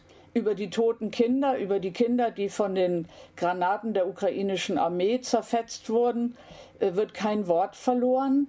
Ja, äh, in diesen Tagen, also gerade vorgestern ist es passiert, wurde, ähm, wurde dort, wurden dort äh, Minen verschossen ja, das ist Clustermunition, die streuen massenhaft Minen, sogenannte Blattminen oder Butterfly-Minen. Die liegen dort überall rum. Wenn man da drauf tritt, äh, wird man, also verliert man mindestens seine Beine, ähm, wenn nicht mehr. Darüber wird überhaupt nicht geredet. Und da, äh, du hast das Wort Doppelmoral, glaube ich, eben genannt. Da merkt man dann eben, dass die Emotionalisierung auch dazu da ist, ähm, ganz viele Aspekte dieses Krieges, die, ne, die gebunden sind an Verbrechen der Ukrainer und an dem Verbrechen, dass der Westen Waffen liefert, ja, um das alles äh, zu vertuschen, zu verschleiern, zu vernebeln. Also das ist, äh, das ist wirklich eine riesige, eine riesige Desinformations- und Manipulationskampagne, mit dem diese Emotionalisierung und Moralisierung verbunden ist. Ja, und bei dieser wirklich auch sehr wirkmächtigen Propaganda, das muss man ja leider eingestehen, ähm, fragt man sich natürlich, was kann da eigentlich die Gegenbewegung sein? Und eigentlich müsste man ja davon ausgehen, dass sowas wie kritische Kunst und Kultur, also vor allem Satire oder das Kabarett oder auch eine bestimmte Art von Liedern eine Möglichkeit sind, um auf subversive Weise, äh, also dem herrschenden Diskurs etwas entgegenzusetzen. Muss aber sagen, und das ist ja auch nicht neu, äh, aber hier fällt es nochmal sehr stark auf, tatsächlich scheint das Gegenteil der Fall zu sein. Also von Sendungen wie der Heute Show oder der Ex oder Extra 3 oder so ist vielleicht sowieso nicht mehr viel zu erwarten. Das kann man irgendwie vielleicht abschreiben. Aber auch Formate wie Die Anstalt scheinen ja relativ schnell ähm, eingeknickt zu sein ähm, vom herrschenden Diskurs. Ähm, und ich würde sogar sagen, es ist noch schlimmer. Ähm, häufig sind diese Formate ja so aufgestellt, dass man sich oberflächlich äußerst kritisch gibt, manchmal sogar rebellisch. Man schmückt sich sogar mit progressiven Labels, Symbolen, Begriffen. Und dann landet so eine progressive, scheinbar progressive Kritik häufig in der Pointe, dass Scholz angeblich nicht genügend schwere Waffen liefert. Also das ist dann die Kritik an der Bundesregierung, die mhm. moralische mhm. Kritik an der Bundesregierung. Und das Ganze wird aber in einem Gestus der Herrschaftskritik vorgetragen. Also mit den Symbolen und den, den äh, Mechanismen, die man vielleicht kennt. Ähm, und Fundamentalkritik äh, gibt es eigentlich nur am imperialen Gegner, niemals an der eigenen herrschenden Klasse. Das fällt sehr auf und das machen auch Kräfte, von denen man das früher vielleicht nicht erwartet hat. Und da ja auch an das Gedicht An den Schwankenden von Brecht gedacht, das vielleicht einige kennen, wo es heißt, unter anderem, unsere Parolen sind in Unordnung, ein Teil unserer Wörter hat der Feind verdreht bis zur Unkenntlichkeit. Also das ist wirklich ja. Realität ja. und scheint mir auf dem Höchstmaß gedreht worden zu sein. Ich frage mich da manchmal wirklich, äh, wie kann man das eigentlich noch entlarven und wie kann man dem entgegentreten? Also äh, habt ihr eigentlich überhaupt noch, frage ich mal an euch beide, irgendwie Hoffnung mhm. in die Kunst als subversive Waffe oder ist das weitgehend erledigt gegenwärtig? Also in der wirkmächtigen Kunst jedenfalls. Also ich glaube, dass Kunst, also auch linke Gegenkultur und linke Kunst eigentlich äh, wichtiger, wichtiger ist denn je. Aber ich sehe aktuell auch leider sehr wenig ähm, an, wirklich, an wirklich kritischen Stimmen aus der, also an, an kritisch link, kritischen linken Stimmen aus der Kulturindustrie. Ähm, also ich kenne halt so, also ich kenne zum Beispiel etwas kleinere Projekte, wie zum Beispiel ähm, King, King Veganismus One heißen die, glaube ich, die ja zum Beispiel auch satirisch das Thema aufgegriffen haben und äh, auch kritisch, aber die haben ja jetzt nicht so die große Reichweite. Ja. Ähm, also ich muss sagen, ich kenne da jetzt irgendwie wenig. Naja, und ich halte tatsächlich die, die ähm, Stimmen aus dem vermeintlich linken Spektrum, progressiven Spektrum sogar durchaus für gefährlicher. Also das, was ich eben beschrieben habe. Ne? Also diese, die, die, die integrieren oder noch durch das ganze kritische Potenzial abfangen. Ihr habt jetzt gerade dieses Beispiel genannt, äh, King Veganismus One, die jetzt als Satire-Band, glaube ich, äh, AK Kulcha Bandera auftreten und sich über die ganze, also über die NATO, ähm, den NATO-Patriotismus lustig machen, auf die, äh, über die ganzen Widersprüche der Grünen und äh, äh ja, anderen, äh, anderen äh, Akteuren in unserer Gesellschaft, die ähnlich denken, also ne, mit Spott und Hohn völlig zu Recht ähm, ergossen haben und die auch natürlich die faschistischen Elemente ähm, auch in, der, in dem ganzen Russenhass, der jetzt grassiert, aufgespürt haben. Ich muss aber wirklich sagen, also ich finde find das Stück großartig. Ähm, ich freue mich auch riesig, dass die auf dem UZ-Pressefest äh, das äh, ähm, Ende August ist, auftreten werden. Aber ich muss jetzt wirklich lange überlegen, ob ich überhaupt noch ein anderes, anderes Projekt in Deutschland nennen könnte, das irgendwie vergleichbar Kritik geübt hätte. Äh, ich sagte es vorhin schon, man ist ja schon froh, wenn die Leute nichts mehr sagen. Und äh, es ist in Deutschland so, dass äh, die überwältigende Mehrheit der Künstler lieber gar nichts sagt äh, ein Teil plappert tatsächlich ganze Kriegspropaganda nach. Und ähm, es gibt dann noch so ein paar Spezialitäten, äh, die ich sehr, sehr bedenklich und auch, auch wirklich nicht ungefährlich finde, die, die sich hier ereignen. Aber ich will noch mal was Grundsätzliches sagen. Man muss also schon sehen, dass da eben auch einfach enorme Bemühungen sind, äh, Kunst und Kultur gleichzuschalten. Ich, ich würde das auch wirklich ähm, ganz streng unterscheiden, Kunst und Kultur. vor allen Dingen würde ich niemals Kunst und, Kult, äh, und Kulturindustrie gleichsetzen, weil das sind absolut, das sind äh, Gegensätze. Also die Kulturindustrie ist der Feind der Kunst und möchte die Kunst zerstören. Das ist ihre Aufgabe als Vehikel des Massenbetrugs im Kapitalismus. Ich glaube, das ist erstmal sehr wichtig. Und deswegen ist es natürlich klar, dass sie Kriegspropaganda macht. Das ist ihre Aufgabe. Ja, für sie ist es natürlich besonders gut, wenn sie äh, scheinbar oder vielleicht auch ehemals scheinbar, äh, ehemalig äh, kritische äh, Kultur. Äh, da sind natürlich besonders die Bereiche Satire, Kabarett, die ihr schon genannt habt, wenn sie die, wenn sie die besonders vereinnahmen, weil, äh, weil die eben als kritisch daherkommen. Du hast das ja auch eben beschrieben. Also, ne, dass man auf Regierungskurs geht, wird als, als große Dissidenz gefeiert. Man inszeniert sich dadurch, dass man satirisch und äh, dass man sich der Mittel des Kabaretts bedient, als, als äh, Opposition, obwohl man eigentlich äh, nichts anderes tut, als, als Regierungspolitik äh, lustig aufbereiten oder scheinbar lustig. Und muss man aber eben auch sagen, dass, dass das auch alles Anzeichen sind, dass eben Deutschland in diesem Krieg äh, nicht nur verstrickt ist, sondern tatsächlich auch Teilnehmer ist, eben nur ohne eigene Streitkräfte in der Ukraine einzusetzen. Ich muss ja immer dran denken, äh, es gab ein, gab 1928 äh, ist das, glaube ich, erschienen, äh, so, und das ist auch später zum Standardwerk der Kriegspropaganda-Forschung geworden. Es gab ein Buch, das hieß Falsehood in Wartime. Das ist, äh, der Autor ist Arthur Ponsonby. Der ist, äh, die, fast niemand kennt ihn heute noch, äh, aber man kennt noch ein Diktum von ihm, äh, das wird unentwegt wiederholt, nämlich ähm, der Kriegs, äh, na, die Wahrheit sei das erste Opfer des Krieges. Ja, das, äh, das sagt einem was.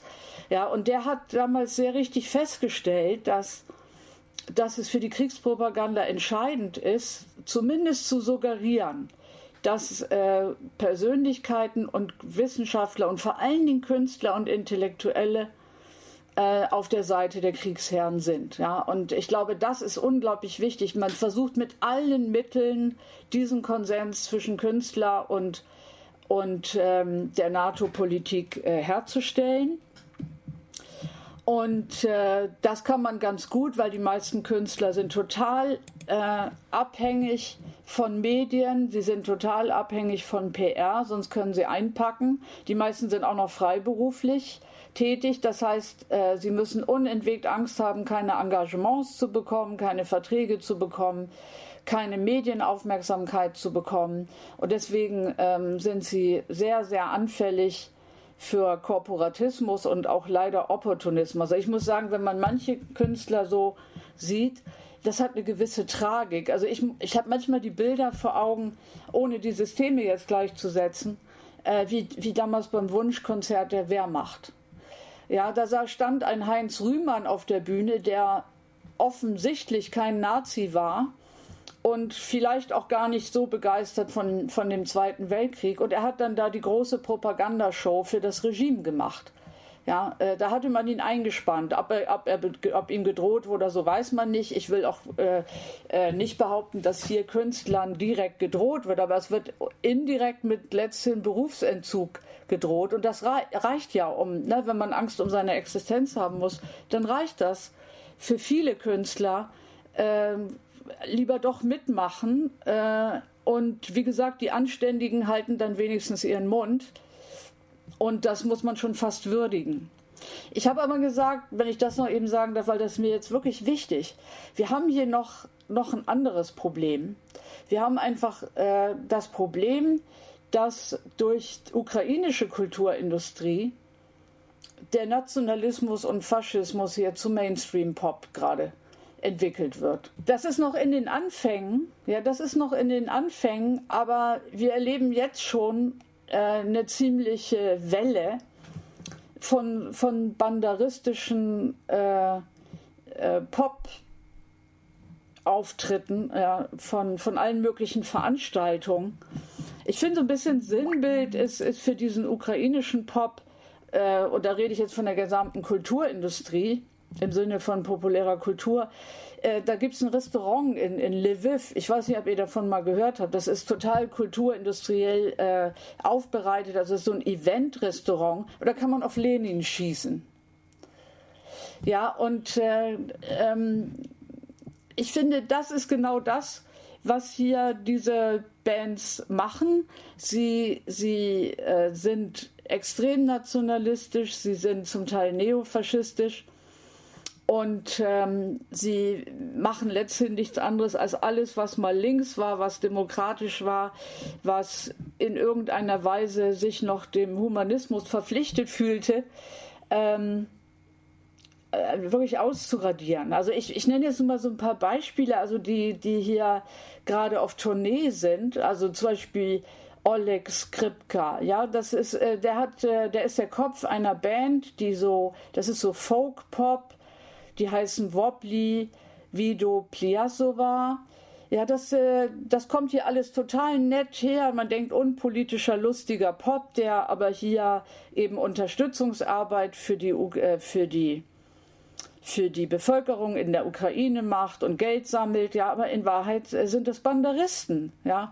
Wenn man dann mal genauer guckt, was macht denn der Herr Skripka so, wenn er in, in der Ukraine unterwegs ist, dann singt er zum Beispiel die Band, das Banderistenlied Batschko Naschk Bandera, also äh, Batko Naschkan Bandera heißt es genau. Ähm, also unser Vater äh, Bandera. Ja, das äh, kann man sehen. Dann fällt mir ein, also ein absoluter Popstar, Werker Serdutschka, war beim, beim Eurovision Song Contest vor einigen Jahren. Ja, der singt im, im ukrainischen Fernsehen genau dieses Batko Nasch Bandera, also diese äh, Bandera-Hymne. Aber das wird eben leider noch schlimmer. Es sind eben auch Nazis hier auf Tournee. Ja, also mir fällt da ein äh, Sergei Michailok, der hat verschiedene Bandprojekte. Ja, der war jetzt gerade hier auf Tournee. Solche Künstler, äh, die, äh, die auch mit Azov äh, verbunden sind, die ähm, von denen es Fotos gibt mit, mit Leuten mit äh, Misanthropic Division fahren. Ja, solche Leute äh, können in der Saarlandhalle auftreten. Das ist überhaupt gar kein Problem mehr.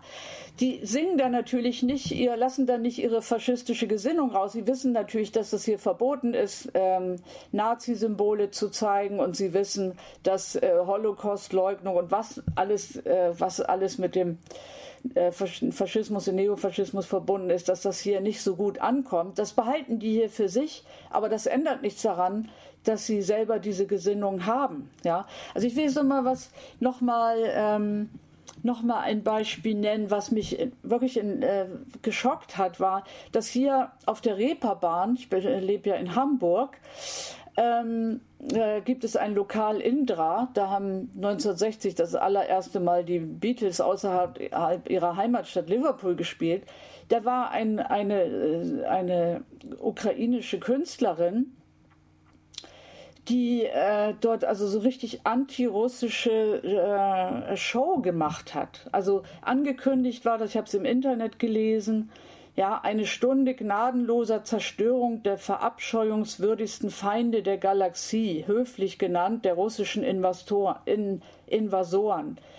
Und dann äh, steht darunter, steht auf für die Bosheit des Tages, für frische Emotionen und Steigerung der Ru Russophobie.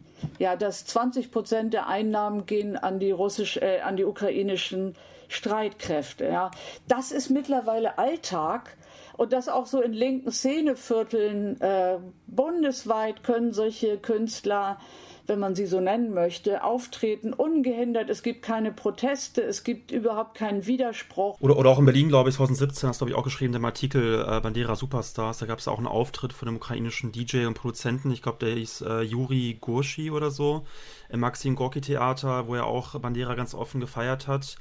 Und die Veranstaltung wurde auch unter anderem von, äh, vom, Ukra äh, vom ukrainischen, sage ich schon, vom Berliner äh, Kultursenator Klaus Lederer unterstützt, also von der Linkspartei, ne? der sonst immer als erstes jeden als Antisemiten äh, diffamiert, der äh, Israel kritisiert. Genau, also das, äh, um das nochmal genauer zu sagen, das war 2017 schon. Deswegen sage ich ja, das hat alles, das, das akkumuliert jetzt, das, äh, das wird jetzt zum Tsunami, aber das findet die ganzen Jahre schon unbehelligt statt. Also vielleicht nochmal genauer. Es war 2017 im Maxim Gorki Theater ein Bandera-Musical und tatsächlich vom äh, besagten Juri Guzzi und äh, Marina Frank, Schauspielerin. Ähm, und die haben den Bandera als Partisanenführer vorgestellt, ja, und haben alles Mögliche in Frage gestellt, was historische Tatsachen sind, nämlich dass Bandera bekennender Faschist und eliminatorischer Antisemit war. Das ist bewiesen, das äh, hat er durch seine eigenen Aufrufe und Schriften äh, also nun wirklich Zahl, äh, mit zahlreichen Dokumenten, die man heute noch ohne weiteres finden kann, äh, ist dadurch ist belegt.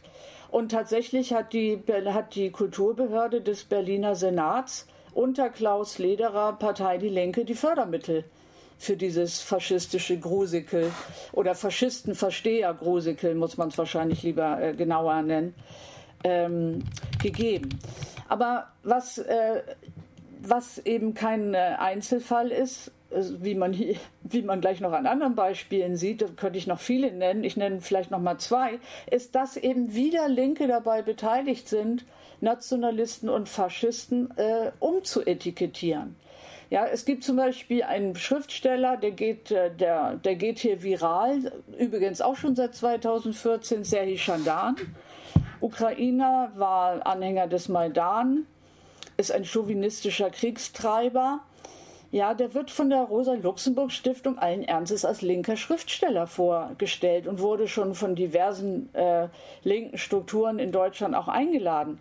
Nur mal eben so als äh, noch Randbemerkung. Dieser besagte linke Schriftsteller hat, äh, war Frontunterhalter für das Mordbrennerbataillon Aidar. Ja, das sind dann eben die angeblich linken Künstler. Jetzt, äh, das ist aber eben kein deutsches Phänomen. Billy Bragg, ja, die große, große Singer-Songwriter-Legende, ja, Gewerkschaftsliedermacher-Ikone und so weiter.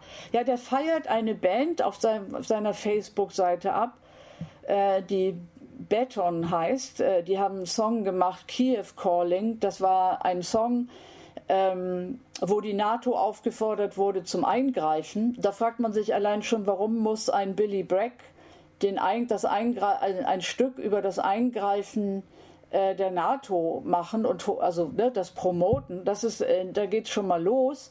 Aber das geht leider noch weiter. Diese Band, die er da promotet hat, ähm, äh, findet man im Internet mit äh, T-Shirts der OUN, also der faschistischen Organisation von von Bandera mit äh, auch äh, Bandera-Porträt auf dem T-Shirt. Dann haben Leute Billy Bragg damit konfrontiert, auch Fans von ihm, und haben gesagt, das kannst du doch nicht machen. Und dann hat er sich mit dieser Band äh, auseinandergesetzt und die Band hat dann gesagt, nö, nö, wir sind aber Antifaschisten. Ähm, banderistische Antifaschisten gibt es offenbar in der Ukraine. Und dann haben sie noch gesagt, ja, und äh, dieser ähm, diese Geschichte um Bandera sei ja sehr umstritten und also das, die üblichen Ausflüchte, wenn man Bandera, äh, Bandera äh, als Faschisten und, und ähm, äh, Befehlshaber von, von Massenmördern, äh, wenn, man, wenn man diese Taten relativieren will und wenn man die Geschichte umschreiben will, ja, dann kommt immer der Begriff umstritten und ähm, dann äh, äh, haben die sich da unglaublich, also haben unglaublich gelaviert und sich geahlt, gedreht, gewendet, haben dann gesagt, okay, äh, wir nehmen das Foto jetzt mit den Bandera-T-Shirts raus und wir wollen ja keine Gefühle verletzen. Und äh, ratet mal, wie ihre Erklärung unterschrieben war mit dem Sieg Heil der ukrainischen Faschisten, nämlich mit Slava Ukraini. Ja. Da muss man ja mal nebenbei erwähnen, dass Olaf Scholz das neulich ja auch ausgesprochen ja, hat. Ja. Ich will es nur noch mal erwähnen. Ja, das ist total wichtig. Es ist total wichtig. Ein deutscher Bundeskanzler ruft das Sieg heil der ukrainischen Faschisten. Das, äh, das ist wichtig das, äh, zu sagen und das kann man gar nicht oft genug sagen. Und ich hoffe, dass das auch in zehn Jahren noch erinnert wird.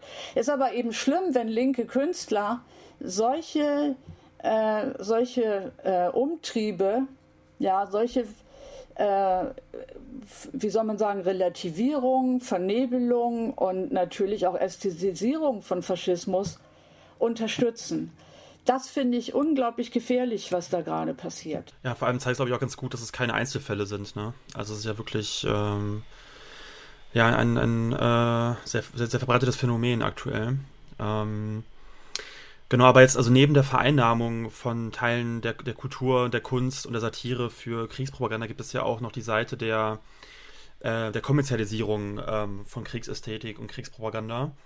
Und das ja auch ein Artikel geschrieben, Susanne, der heißt Warenästhetik des Krieges. Und da schreibst du unter anderem auch davon, ja, wie halt Kriegspropaganda praktisch als Konsumprodukt vermarktet wird. Ähm, zum Beispiel gibt es bei Amazon äh, Werbung also für, für eine blau-gelbe NATO-Edition und damit auch eine Werbung für NATO-Beitritt der Ukraine ähm, oder auch für Sticker und Notizbücher mit Symbolen des faschistischen rechten Sektors. Ähm, Flo meinte eben heute zu mir auch noch, dass er zum Beispiel im, im Schanzenviertel in Hamburg ähm, an so einem Hipster-Friseurladen auch Flaggen der Ukraine gesehen hat, ähm, LGBT, also neben einer LGBTIQ-Flagge und einer NATO-Flagge, wahrscheinlich auch, um linksliberal nochmal heiß zu machen, ähm, dort öfter mal ja, sich die Haare schneiden zu lassen als, als Verkaufsargument. War zu sagen, ein, der, der, der, der, Traum von einer Baerbock quasi in einem ja. Friseurladen. Das genau. ist unglaublich gewesen. Ja. Aber das ähm, war anscheinend ein Verkaufsschlager für Linksliberale. Ja. Genau, und ähm, was du auch geschrieben hast zu seinem Artikel, also ich zitiere mal jetzt äh, einen Satz, den ich auch sehr interessant fand in dem Zusammenhang. Äh, Zitat, die, Milita die Militarisierung der Kultursphäre und des Lebensalltags in der rasenden Geschwindigkeit, wie sie allgegenwärtig im Ukraine-Krieg vonstatten geht, ist nur möglich, weil der äußerlich betrachtet hohe Zivilisationsgrad der modernen Welt nichts als Schein ist. Zitat Ende. Ähm, kannst du da vielleicht nochmal näher darauf eingehen, was du mit dem Satz meintest, also vor allem auch im Zusammenhang mit dieser wahren Ästhetisierung des Krieges? Ja, also ich wollte damit äh, ausdrücken, dass, ähm, dass der Krieg doch äh, in weiten Teilen der Welt äh, Normalzustand ist und nicht Ausnahmezustand. Und ich wollte auch ausdrücken, dass der Krieg unter dieser ganz dünnen Decke der westlichen Zivilisation, auch anderer, äh, immer lauert. Der ist immer da. Ja, der ist sozusagen kontingent vorhanden. Also dieser heraklitische Satz, der Krieg ist der Vater aller Dinge, ist so falsch mal nun nicht. Ich fand es auch interessant, äh, Siegfried, ich habe vorhin Siegfried Krakauer, dies wirklich sehr lesenswerte, diese lesenswerte Studie Totalitäre Propaganda erwähnt. Na, er hat auch noch mal daran erinnert, dass die faschistische Bewegung so nie hätte existieren können, wenn der Erste Weltkrieg nicht da gewesen wäre. Also dass äh, der Erste Weltkrieg ähm, war der Geburtshelfer des, äh, des, äh, der faschistischen Bewegung. Das hat Krakauer wohlweislich gesagt, äh, ohne natürlich die Ökonomie äh, äh, zu vernachlässigen. Also er, kann, er kennt schon die materi materialistische Basis sozusagen, aber des, Kriege, äh, des Krieges ähm, und des Faschismus vor allen Dingen. Aber er hat eben auch diese, diesen engen Zusammenhang gesehen. Und ähm, was ich da geschrieben habe, rekurriert natürlich auf wesentliche Aussagen in der Dialektik der Aufklärung von Max Horkheimer und Theodor W. Adorno, die eben äh, darauf hingewiesen haben, dass mit Auschwitz ja unweigerlich belegt war, dass die Barbarei im Zentrum der Zivilisation, der kapitalistischen Zivilisation wohlgemerkt lauert und nicht an der Peripherie. Ja, Auschwitz hat, ist nicht im Ko in Kongo stattgefunden, äh, äh hat, hat sich nicht ereignet äh, irgendwo äh, in der Südsee oder sonst wo, sondern in dem Land, das, äh, das sich ähm, gern als das Land der Dichter und De Denker bezeichnet, in dem Land, wo die, der, wo die Aufklärung äh, Funken gesprüht hat und so weiter und so fort, einem der reichsten Länder der Welt, eines der entwickelsten Länder der Welt, da hat das stattgefunden. Und ähm, das äh, muss nicht immer gleich zur, zur Menschheitskatastrophe kommen. Es muss nicht immer gleich Völkermorde geben. Ähm, Im Moment findet kein Völkermord statt, auch wenn das immer ähm, in der Kriegspropaganda auch unentwegt behauptet wird. Aber wir haben hier ein entsetzlichen barbarischen Krieg, äh, der im vollen Gange ist und der nicht aus dem Nichts gekommen ist, ja, der sich entwickelt hat, der aus den Widersprüchen des Kapitalismus entstanden ist, der aus Rechtsentwicklungen entstanden ist, die damit verbunden sind und so weiter und so fort. Und das wollte ich damit sagen. Ja, das war nicht weit weg. Das lauerte unter dieser sehr, sehr dünnen Oberfläche äh, der, der westlichen, äh, der westlichen äh, Hemisphäre. Und das ist, äh, das ist wichtig. Natürlich gilt das auch für andere kapitalistische Sphären und das heißt also im Prinzip auf der ganzen Welt. Und äh, du fragtest, wenn ich das noch kurz sagen darf, zur Warenästhetik. Naja, dann ist natürlich klar, dass der ganze, die ganze Warenproduktion und der ganze Handel, also sprich die Zirkulation, ähm, natürlich irgendwo immer mit diesem Krieg und dem, der Möglichkeit, dass Krieg äh, ausbricht, um es mal so verharmlosend zu sagen, ja, dass das passiert, immer irgendwo verbunden ist. Und dass man muss eben sehen, dass es da auch eine, eine wechselseitige Beschleunigung gibt und dass es dass eben die, die Reklame für normale Waren äh, in Kriegszeiten angereichert wird mit Kriegspropaganda und damit die Waren besser verkauft werden. Man muss aber eben auch sehen, dass der umgekehrt, dass der Krieg über die Waren besser verkauft wird. Also das ist, das ist ein Synergieeffekt zwischen Krieg und dem normalen, dem normalen, äh, wie soll man sagen, Warenproduktion und Warenhandel. Und das, äh, das, da, diese Maschine läuft nach und nach heiß und äh, diese Maschine wirft äh, die bizarrsten Produkte aus. Einige habt ihr genannt. Und äh, vor allen Dingen äh, sorgt diese Maschine dafür, dass, dass ähm, die herrschende Klasse äh, unglaublichen Profit daraus schlägt. Und dieser Profit ist sowohl in der Kriegspropaganda, schlägt er sich nieder, als eben auch in, in Umsätzen von großen Konzernen. Ja, auf jeden Fall Krieg ist ein gutes Geschäft, ne? Ich habe gerade gedacht, vor dem Hintergrund von all dem, was wir heute Abend besprochen haben, ist es ja eigentlich unfassbar, dass so wenig auch im bewussteren Teil der, der radikalen Linken oder der marxistischen Organisation läuft. Also äh, früher hieß es ja mal, Antifa muss praktisch werden. Ne? Und angesichts dessen, was in der Ukraine passiert, ähm, ist es kaum nachzuvollziehen, warum keine Kundgebung vor der ukrainischen Botschaften stattfinden, also auch äh, den vernünftigen antifaschistischen Strukturen heraus. Ähm, und, es ist natürlich allen klar, die Kräfte, die hier noch wirklich oppositionell sind, sind rar gesät. Äh, und das gilt auf allen Ebenen. Ähm, deswegen vielleicht nochmal abschließend die Frage, was wäre jetzt eigentlich jetzt zu diesem Zeitpunkt die vordringlichste Aufgabe? Also das ist die alte Frage, was sollten wir tun? Naja, also ich würde schon sagen, dass die aufgeklärten Linken tatsächlich aktiv werden müssen. Also du hast es selber gerade gesagt, äh, ein Protest vor, dem, vor der ukrainischen Botschaft oder dem Konsulat wäre mal nicht verkehrt. Es wäre wichtig, die Kräfte, über die wir jetzt eben gesprochen haben, die den Faschismus, Militarismus und Krieg enttabuisieren, ästhetisieren, äh, die Verbrechen, die dabei passieren, verschleiern. Äh, diese Kräfte werden überhaupt nicht zur Rede gestellt. Ja, es, es gibt kaum, es gibt ja nicht mal eine Debatte, geschweige denn, dass diese Leute, die, äh, die das betreiben, dieses Geschäft betreiben, mal äh, sich rechtfertigen müssten.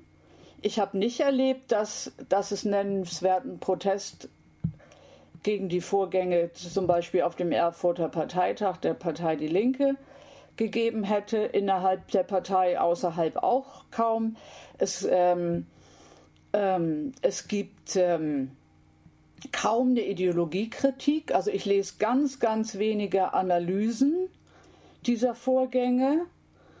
Ähm, es, es gibt einige Medien, ich möchte jetzt nicht, nicht äh, behaupten, dass das überhaupt nicht stattfindet. Äh, man kann in der jungen Welt eine ganze Menge dazu lesen und man verzeiht mir jetzt, wenn ich die anderen, die, die das auch sehr aufrichtig und äh, sehr gut machen, wenn ich die jetzt nicht alle aufzähle. Nicht etwa, weil es so viele sind, aber ich müsste jetzt wirklich genau überlegen und müsste jetzt, müsste jetzt äh, Beispiele bringen. Das kann ich gerade nicht. Ähm, aber wenn man das mal im Gesamt, in der Gesamtsituation sieht und wenn man sich die Dramatik der Lage anschaut und wenn man darüber nachdenkt, was im Herbst hier auf die Bevölkerung zukommt. Ich rede jetzt gar nicht von der Bevölkerung von der Ukraine, die weiter leidet, weil dieser Krieg vorangetrieben wird mit allen Mitteln. Ähm, wenn man sich das alles mal vor Augen führt, dann ist das wirklich skandalös, was da alles versäumt wird. Über die, über die Künstler haben wir gesprochen. Ähm, auch da kann man nur sagen, äh, dass Linke, die in Kunst- und Kulturproduktion aktiv sind, sollten vielleicht mal darüber nachdenken, wie sie, ihr, wie sie äh, aufklärerischen und emanzipativen äh, Protest ähm, mal ausdrücken können. Ich muss aber natürlich auch gleich mir, mir an die eigene Nase fassen hier und natürlich sagen, dass ich als, als Redakteurin des Magazins Melodie und Rhythmus natürlich auch ganz viel tun muss, damit diese Künstler, die sich das trauen, ja, die noch sich trauen, Opposition zu sein, die nicht Opportunist, Opportunisten sind, die nicht äh, Faschismus verschleiern und vernebeln, die, die den Krieg hassen und bekämpfen, die also den kategorischen Imperativ nie wieder Krieg, nie wieder Faschismus wirklich ernst nehmen, ja, die brauchen natürlich auch Medien, die brauchen Unterstützung, die brauchen Auftrittsmöglichkeiten, die haben sie ja kaum. Und da sind wir natürlich gefragt, diese Künstler bekannt zu machen, diese, mit diesen Künstlern zu sprechen, diesen Künstlern äh, eine Bühne zu geben, auf, denen sie sich, äh, auf, der, auf der sie sich äußern können. Und äh, da äh, sind wir als äh, relativ einsame Kulturzeitschrift in, in der Landschaft, die tatsächlich ähm, eine klar oppositionelle Haltung formuliert, ähm, stehen wir vor einer enormen Herausforderung. Die, die Tragik des Ganzen ist im Moment noch, dass wir dieser Herausforderung nicht mal im Ansatz so ähm, nachgehen können, wie wir das gerade uns wünschen.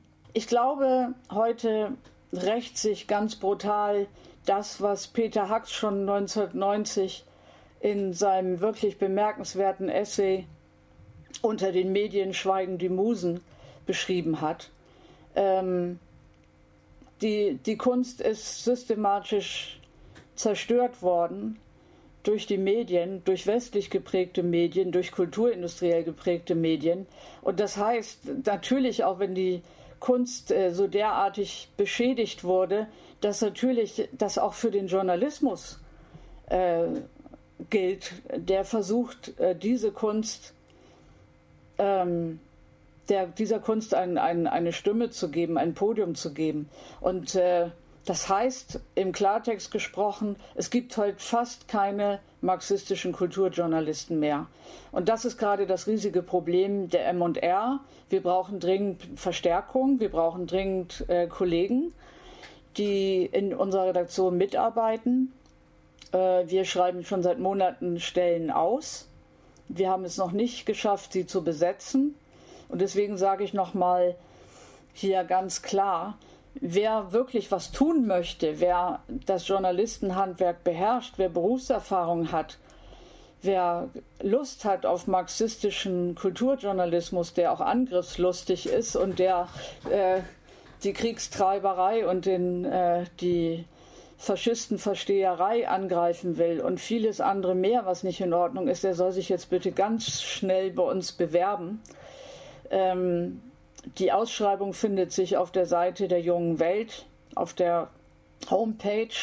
Da ist das Anforderungsprofil und ich freue mich über jede Bewerbung, die bei uns auf dem Tisch landet und äh, ich hoffe, wir sehen uns bald in Berlin zum Vorstellungsgespräch. Ja, und dieser Appell geht auf jeden Fall nach draußen. Wir werden das auch nochmal verlinken und äh, das gehört eben auch zu dem, was tun. Ne? Also Opposition und Gegenwehr auf allen Ebenen und diese journalistische Sparte äh, ist unglaublich wichtig. Die MR kann ich wirklich empfehlen. Das sage ich nicht nur, weil Susanne heute zu Gast war. Susanne Witt-Stahl, vielen Dank für das Gespräch. Danke, dass du hier warst. Danke auch von mir. Ja. Vielen herzlichen Dank für die Einladung.